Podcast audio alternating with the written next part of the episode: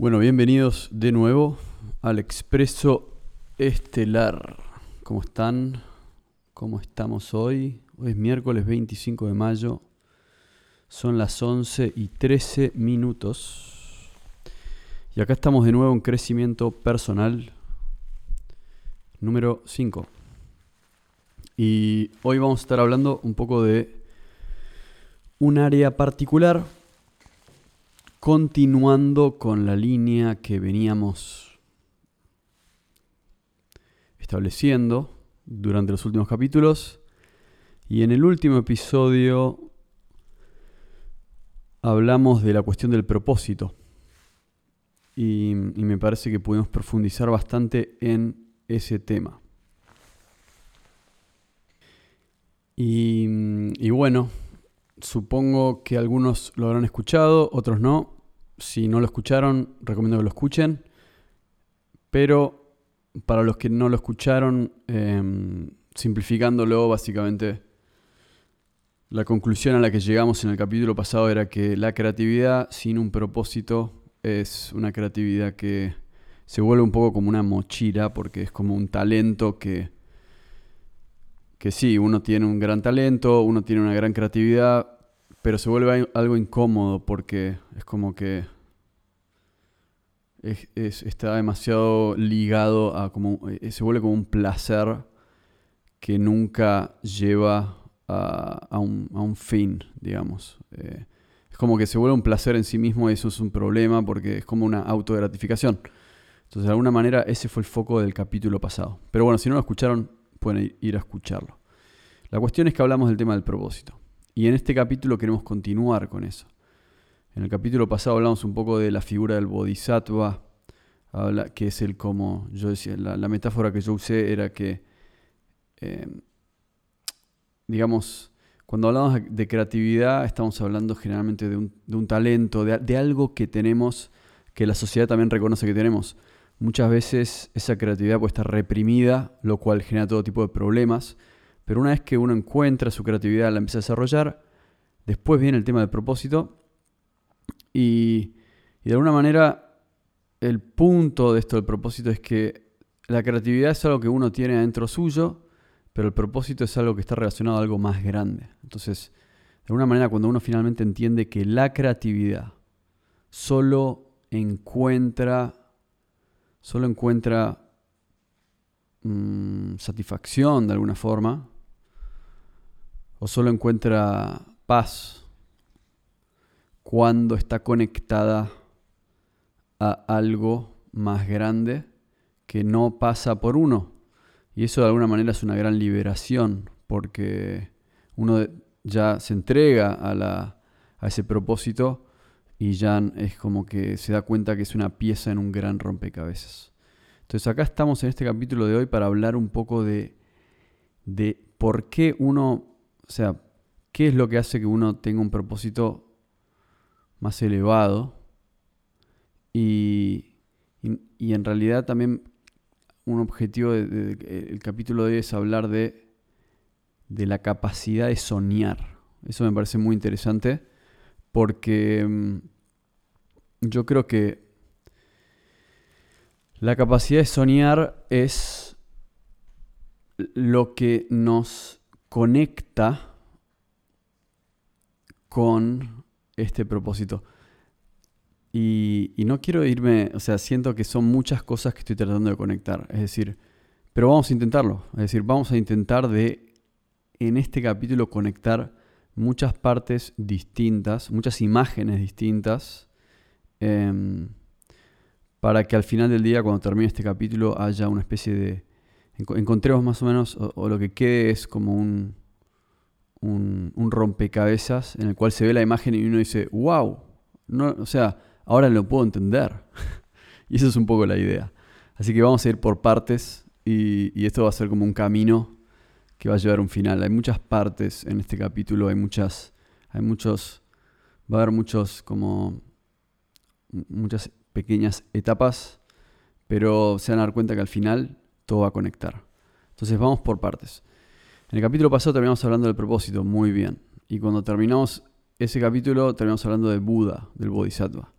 ¿Y por qué es relevante Buda? Bueno, porque yo decía que Buda es la personificación de este ser que ya encontró la iluminación y vuelve al mundo para iluminar a los demás. Y eso a mí me parece muy interesante, pues es una metáfora muy particular. Es decir, cuando alguien, cuando alguien encuentra su paz o su, lugar de paz, em, vuelve al mundo para, para, para dar, para dar. Y lo que yo decía era que esta figura de Buda en realidad no es que, no es que te va a dar a vos lo que no tenés, sino que probablemente te va a guiar en el proceso de vos conseguir lo que vos estás buscando. Eso me parece muy interesante. Y eso también lo voy a relacionar con una metáfora de, que viene del Tao Te Ching. Y el Tao Te Ching es un libro que yo se los recomiendo leer. Lo tienen que leer. Es como la Biblia, pero versión oriental. Creo que es el libro más vendido de todos los tiempos. Porque en China hay como, no sé, un millón de personas. Entonces, es como la Biblia de China. Y, China tiene dos religiones muy importantes. Una es el taoísmo y la otra es el, bueno, y la otra son las enseñanzas de Confucius, Confucio. Y, es decir, yo le dije religiones, algunos las llaman filosofías, la verdad que da lo mismo. Lo único importante es que el Tao Te Ching es un compilado de cosas que dijo Lao Tse. Supuestamente, ¿no? Así, cuenta la historia. Y Lao Tse es un sabio taoísta de más o menos, no sé, de la China antigua, ponerle 500 años antes de Cristo, más o menos, por ahí. Entonces el Tao Te Ching es una compilación de cosas que él dijo, las pusieron en un libro, bueno, es un libro muy famoso. Y, Lao Tse dijo que él, aprendió todas estas cosas de sus maestros. Entonces, hay muchas cosas que, se sacan de, del Tao Te Ching. Una de ellas es una metáfora, esta metáfora taoísta, no digo que necesariamente esté en el Tao Te Ching, pero viene de las enseñanzas del Tao Te Ching y dice que un maestro es alguien que te apunta hacia la luna, pero sin hacer que vos te detengas en sus dedos. A ver, vamos a, vamos a, vamos a plasmar esa imagen de vuelta. Imaginemos lo siguiente. El maestro es alguien que apunta a la luna con la capacidad de hacer que vos mires la luna, no que le mires los dedos. ¿Se entiende? El maestro es alguien que apunta a la luna sin decir nada. Ese es el verdadero maestro.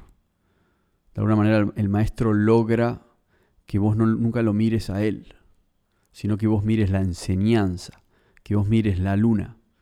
Entonces el maestro te va a mostrar el camino, va a apuntar la dirección que cree que puede llegar a ser la correcta, pero porque le sale naturalmente, pero no, no va a ser nunca que vos te detengas en él.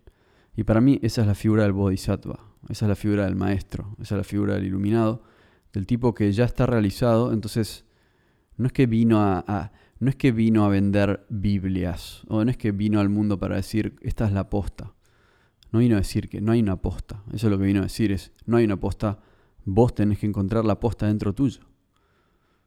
Eso es lo que diría cualquier maestro, es, no hay una forma de hacer las cosas, vos tenés que encontrar la forma de hacer las cosas. Ahora, hay formas que te permiten a vos encontrar tu propia forma, digamos. De alguna manera hay pautas o hay enseñanzas que te van a acercar a eso. Por ejemplo, el Tao Te Ching es un libro de enseñanzas. Y esas enseñanzas te van a acercar a que vos encuentres tu camino, así como hay miles de cosas en el mundo que te pueden acercar a tu camino, pero claramente el camino, el propósito, es algo individual es una conexión individual con algo universal. Yo creo que eso es, eso es lo más importante de entender. Porque justamente eso es lo que dicen que es el Tao, ¿no?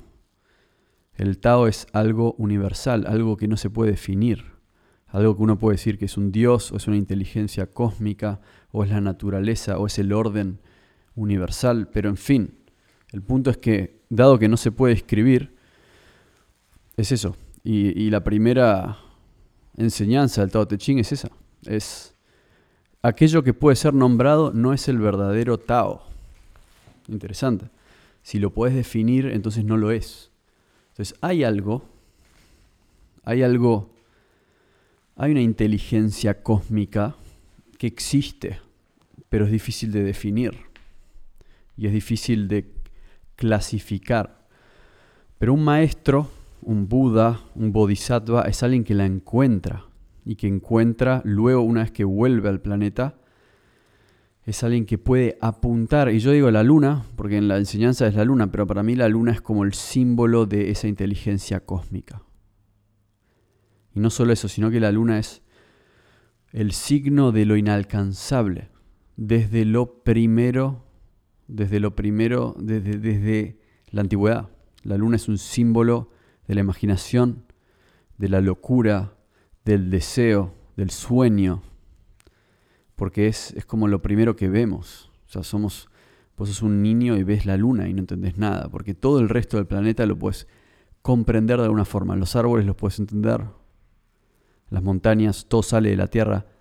Pero ¿qué es lo primero que ves? Que está ahí, está la luna, ahí arriba en el cielo, y después están las estrellas. Entonces la luna es como el primer, e, es la primer, no quiero decir estrella, porque obviamente no es una estrella, pero es el primer cuerpo celeste que vos ves ahí arriba y la imaginación al toque dice, eso es lo primero que yo veo que no puedo, no puedo llegar hasta ahí, es, está tan lejos, no lo puedo ni siquiera tocar, pero es impresionante. Entonces yo creo que eso está en, el ADN del ser humano desde que empezó. Entonces, como venimos diciendo, en el capítulo pasado llegamos a esta cuestión del, del, bodhisattva como, como esa imagen de alguien que encuentra un propósito y por ende no se siente solo porque sabe que existe una, algo, algo más grande. Y yo creo que eso es muy interesante porque los creativos, la gente creativa puede, sentirse muy sola muchas veces porque es como, sí, quiero escribir un libro o me quiero quedar tocando la guitarra todo el día, pero cuando eso no tiene un propósito final es como, es una experiencia solitaria también, porque yo creo que para poder crear uno tiene que ser solitario y tiene que ser relativamente introvertido para poder crear.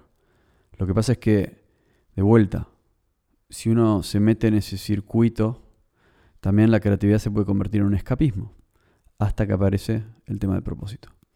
Entonces, eso es, de alguna manera, un, final para el capítulo pasado, que se ve que había quedado un poco pendiente, de alguna manera, em, encasillarlo completamente y dejarlo listo para este nuevo capítulo que está relacionado a, al tema de soñar, al tema de aspirar a lo imposible, el tema de ver lo que nadie quiere ver. Entonces este capítulo se va a llamar sueño. El pasado era propósito, este es sueño. En realidad es sueño que también puede ser deseo. Y ese va a ser el, tema importante de este capítulo. Bueno, de hecho, me retracto un poco de lo que dije, porque ahora me puedo pensar, la palabra correcta es intuición. Porque recién dije deseo, sueño, pero en el fondo lo que pienso es que de alguna manera, en este camino que venimos trazando, es como si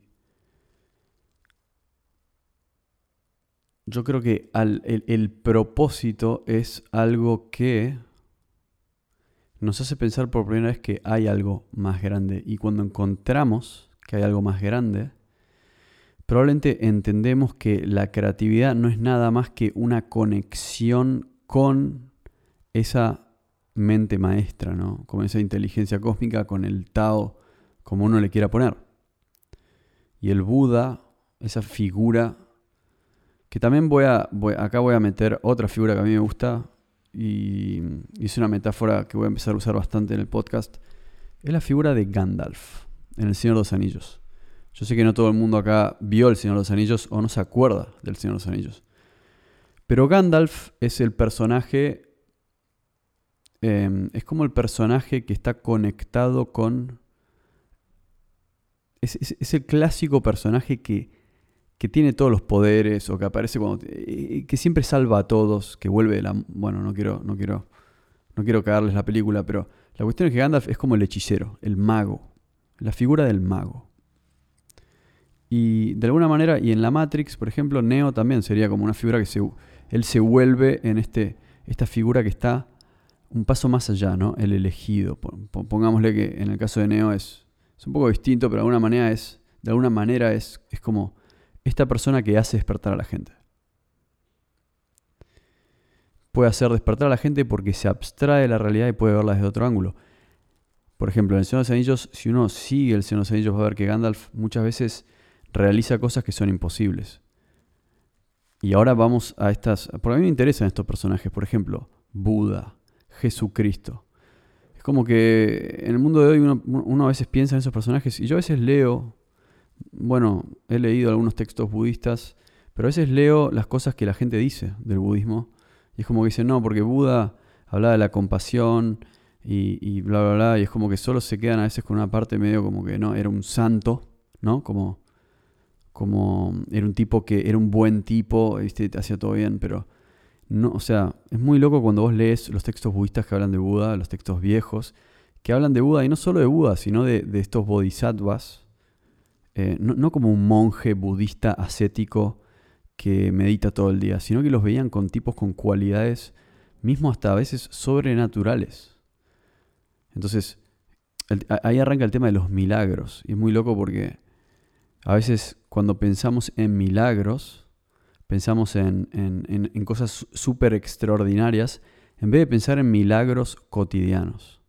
Ahora, ¿qué sería un milagro cotidiano? Es como que lo que yo quiero decir es que a veces los seres humanos somos muy dualistas. Somos muy dualistas en el sentido que decimos, hay gente que cree que Buda, hacía milagros, entonces dicen, ah, Buda hacía milagros, entonces podía volar, podía teletransportarse. Eso es un extremo. Y en el otro extremo hay gente que dice, no, no, los milagros no existen. En realidad eh, era un monje ascético que, tenía compasión y entonces si querés ser Buda tenés que ser vegetariano y eso tampoco es entender el camino, me parece que eso es un error. El punto es que cuando hablan de Buda, cuando hablan de Jesucristo, cuando hablan de estos monjes taoístas, hablan de gente que hacía milagros.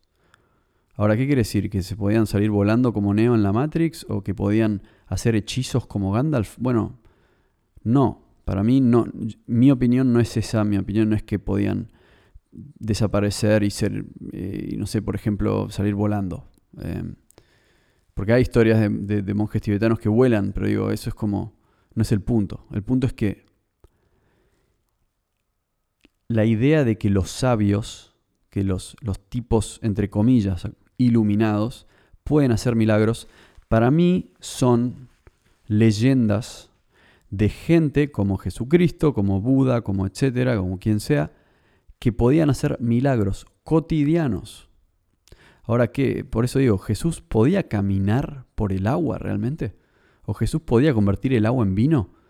Yo creo que sí, pero no, no, no de la manera que uno se imagina, como eso de que salía caminando por el agua con sus pies. No, por ahí, por ahí es algo metafórico, o mismo convirtió el agua en vino. Por ahí conocía una manera de hacer vino con agua rápidamente. O sea, es como que lo que yo pienso es que hay gente que hace milagros cotidianos. No, no, no, no, no que sale volando baja de los cielos en una nave espacial, sino que un milagro cotidiano es, por ejemplo, es muy simple. Un milagro es eso que en un día cotidiano cambia la realidad.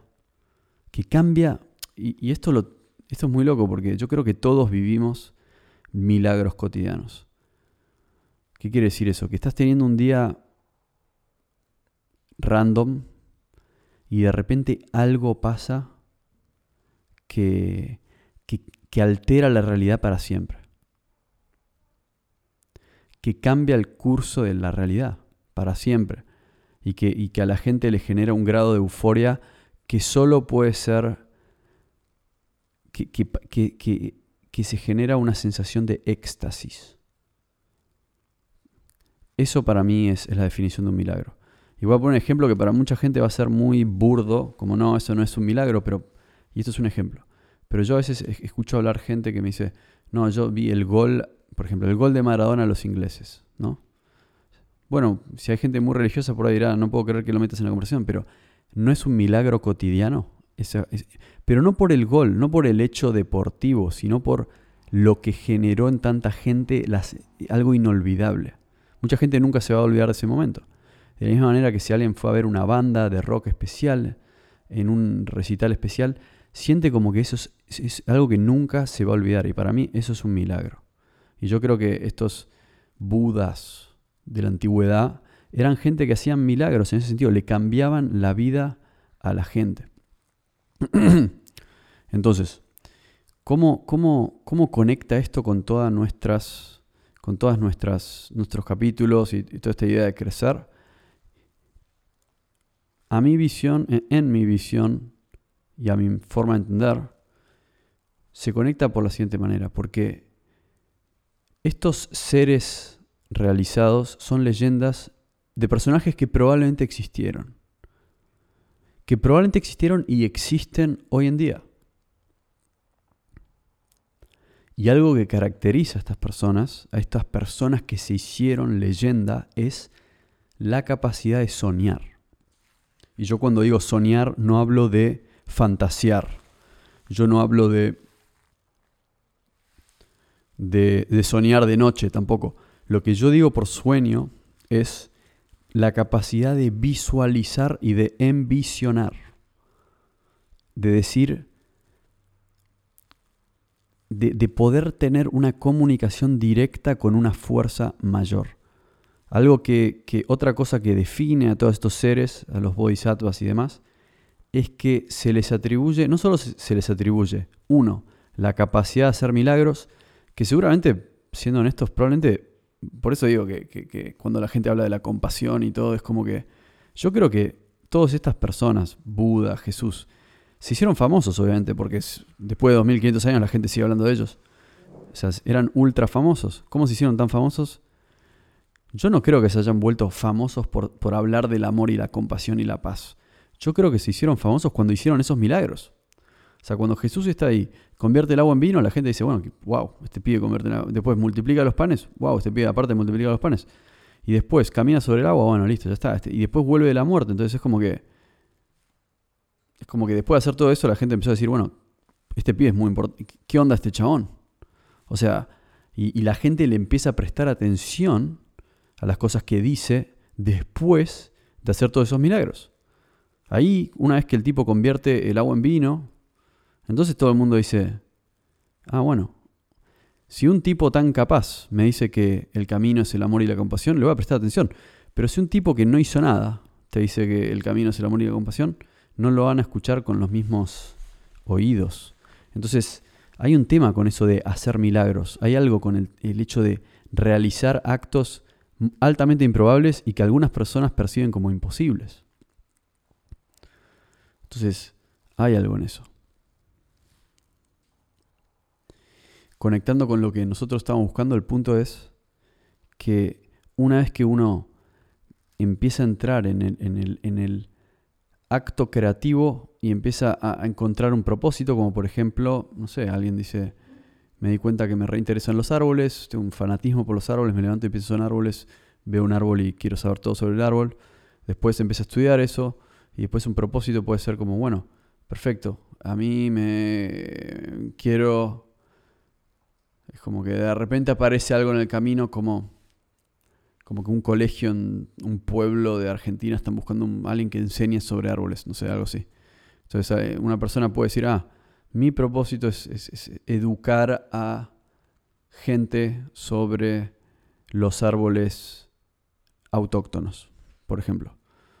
Entonces empieza a, perseguir ese camino y muy bien, pero algo que, que para mí es crucial en el engranaje de, el crecimiento es lo que yo llamaría la visión. Y esa visión tiene que estar conectada a la capacidad de soñar, a la capacidad de imaginar, porque el sueño es lo que e, e, es como es, es, puede ser una visión del futuro. Y la creatividad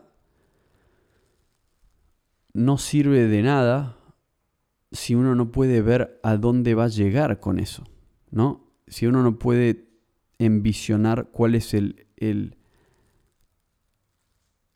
digamos, no solo el objetivo final, porque el objetivo puede ser algo racional, sino es como que a veces uno tiene lo que yo llamaría como visiones. Y, siento que eso es algo que, que de alguna manera hemos como encasillado dentro de lo que es una experiencia religiosa y, algo que ha hecho la iglesia o, que se ha hecho la religión en general. Es como han separado a la religión de la gente porque dicen, no, ustedes son, por ejemplo, vos sos un albañil y, o vos sos un, no sé, botánico o lo que sea. Bien, o sea, vos sos un tipo común que labura y vos sos vos, ¿viste? Y la gente que va a tener visiones y conexión con Dios son los monjes y los santos y la gente que vive en la iglesia, etc. Pero ustedes son la gente común y la gente común no tiene eso, o sea, no tiene experiencias religiosas. Si vos tenés experiencias religiosas, sos un monje o sos un santo. Y yo creo que esto es un gran error. No, para mí no funciona si eso es mentira. O sea, que vos te metas, o sea, todo el mundo tiene una potencial conexión con el cosmos. Ahora, ¿qué va a hacer cada uno con eso? Bueno, es cuestión de... eso está en uno. Por eso digo que eh, si alguien tiene un, llamado, y yo creo que la mayoría de la gente lo puede llegar a tener, cuando alguien es creativo, alguna conexión con la, mente maestra creativa del universo tiene, obviamente, porque tiene la capacidad de crear. Y a medida que, va profundizando en, eso, aparece esta, el, llamado, no solo el llamado, sino la visión. Y la visión que es, es como que la visión es el futuro. Es, un, potencial, es un futuro potencial. Algo que me interesa de, de todos estos personajes, como ya mencioné, es que sí, uno, capacidad para hacer milagros, eso es lo que tenían. Dos, una conexión natural o fuerte con el cosmos. Eso es lo que decían, con Dios, ¿no? Porque muchos dicen Dios, pero yo creo que es más correcto decirle como esta mente maestra creativa. Y, y entonces uno dice, bueno, pero ¿qué quiere decir tener una conexión con el cosmos? Y para mí es exactamente eso, es creer en las visiones que uno tiene. Y una visión puede ser un pensamiento, no tiene que ser como, oh, tipo ojos en blanco ahí como mirando al cielo y todo de repente. No, una visión para mí es una idea. Es una idea que uno tiene de lo que uno puede llegar a ser. Es como, me veo en el futuro vestido de esta forma, en tal lugar, caminando así, diciendo estas cosas. Es como que eso es muy importante porque eso es una visión del futuro. Y una vez dice, no, pero es una idea o es un sueño o es una fantasía. Bueno, está bien, pero eh, gran parte del camino es, bueno, ¿cómo, ¿cuál va a ser el camino hasta llegar ahí? Y,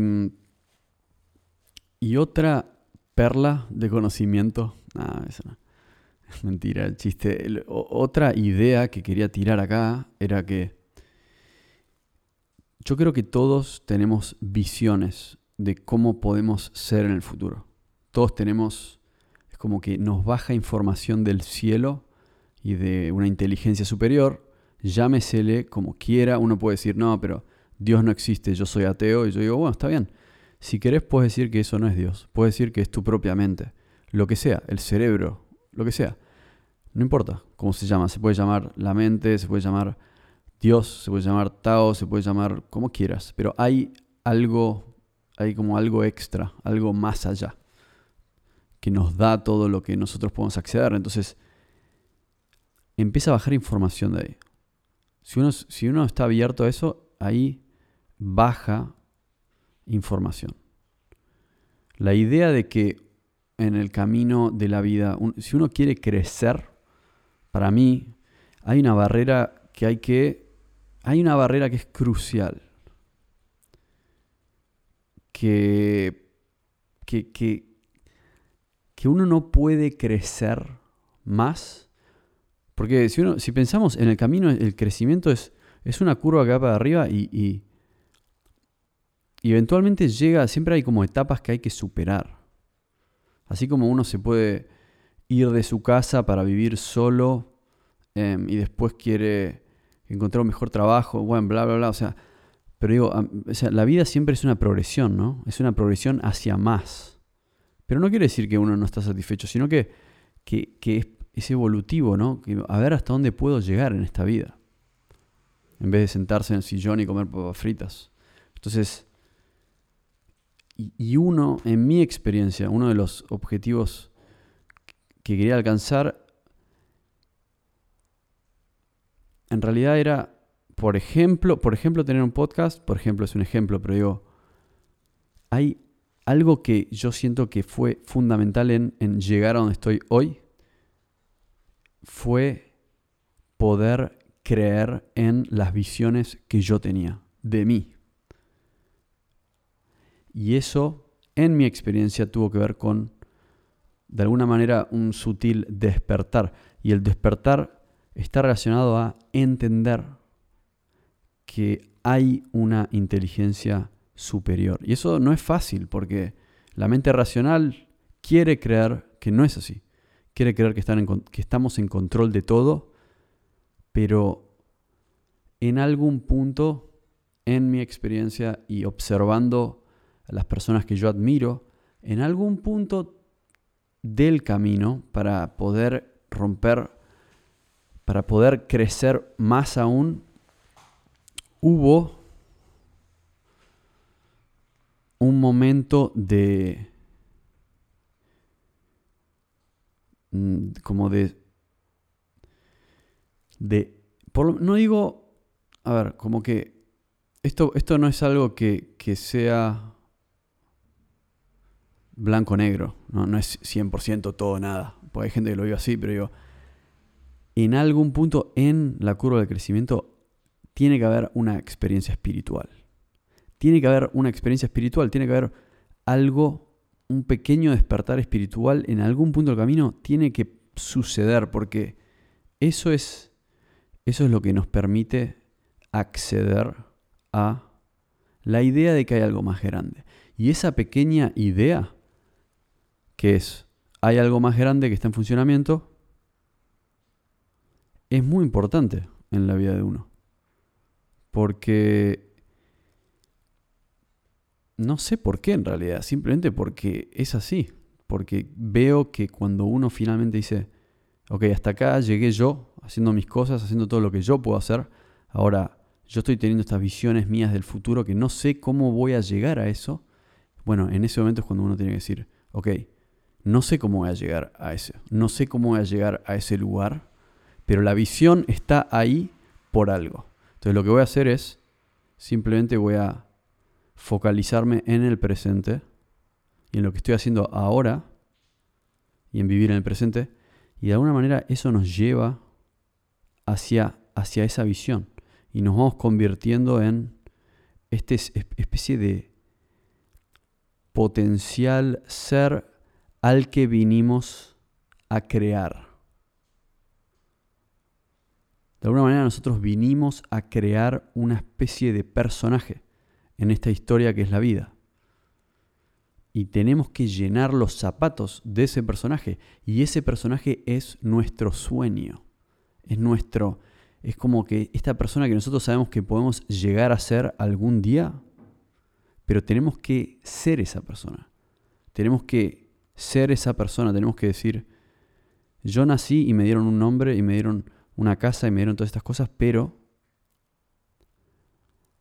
¿quién es la persona que yo vine a traer a este mundo? Que yo tengo en mi mente que podría llegar a ser eso.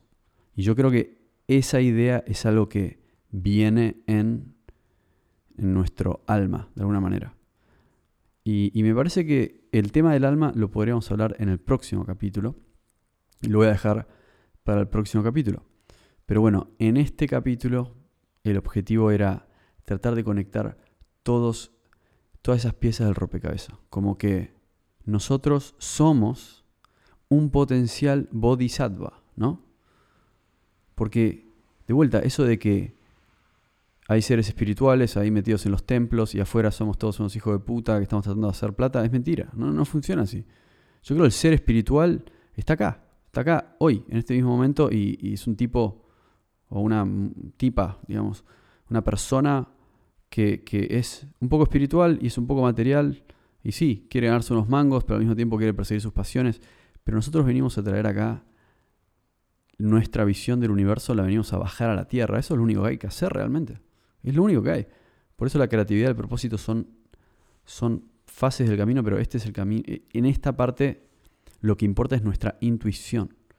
Y si nosotros desarrollamos nuestra intuición y creemos en nuestra intuición, nuestro potencial aumenta, o sea, ahí podemos llegar al próximo nivel. Ese es el próximo nivel. Y no sé cuál es el próximo nivel todavía, pero ese próximo nivel también va a poder ser analizado en otro capítulo. Bueno, para dejarlos con un último pensamiento y la última pieza del rompecabezas, es lo siguiente. En el camino, y esto tiene que ver con el hecho de que no sé si escucharon el último capítulo de las guerras por la galaxia, número 5. Si pueden escucharlo, recomiendo que lo escuchen porque hablo de mi proyecto Viajemos a la Luna, que estuvo 10 años en hacerse.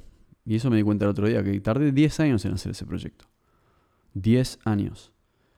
Y, nunca, no, es que lo hice conscientemente, no es que, hice en 10, no es que dije, en 10 años voy a sacar este disco. O sea, nunca lo pensé. Pero el otro día, cuando ya estábamos terminándolo y lo estaba empezando a presentar, me di cuenta de eso, que tardó 10 años en hacerse. Desde que yo empecé a tocar la guitarra y decir, che, creo que voy a comprarme una guitarra para mí, ¿viste?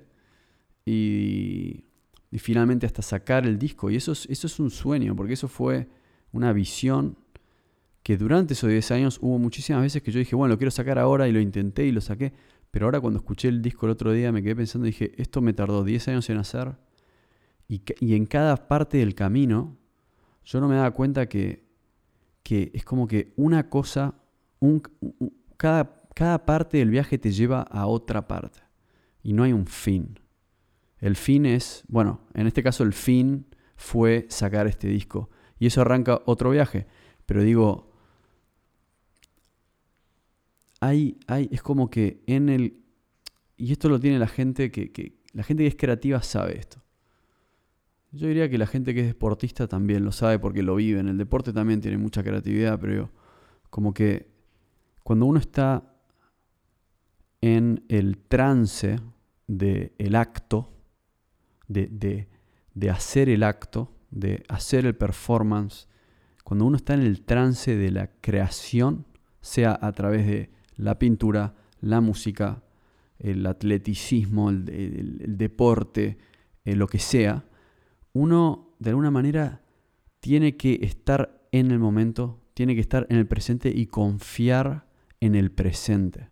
Y decir, yo no sé si esto está bien o mal, pero esto es parte del camino, porque esa confianza es lo que nos lleva algún día a terminar el camino. Es decir, cuando uno está pintando el cuadro,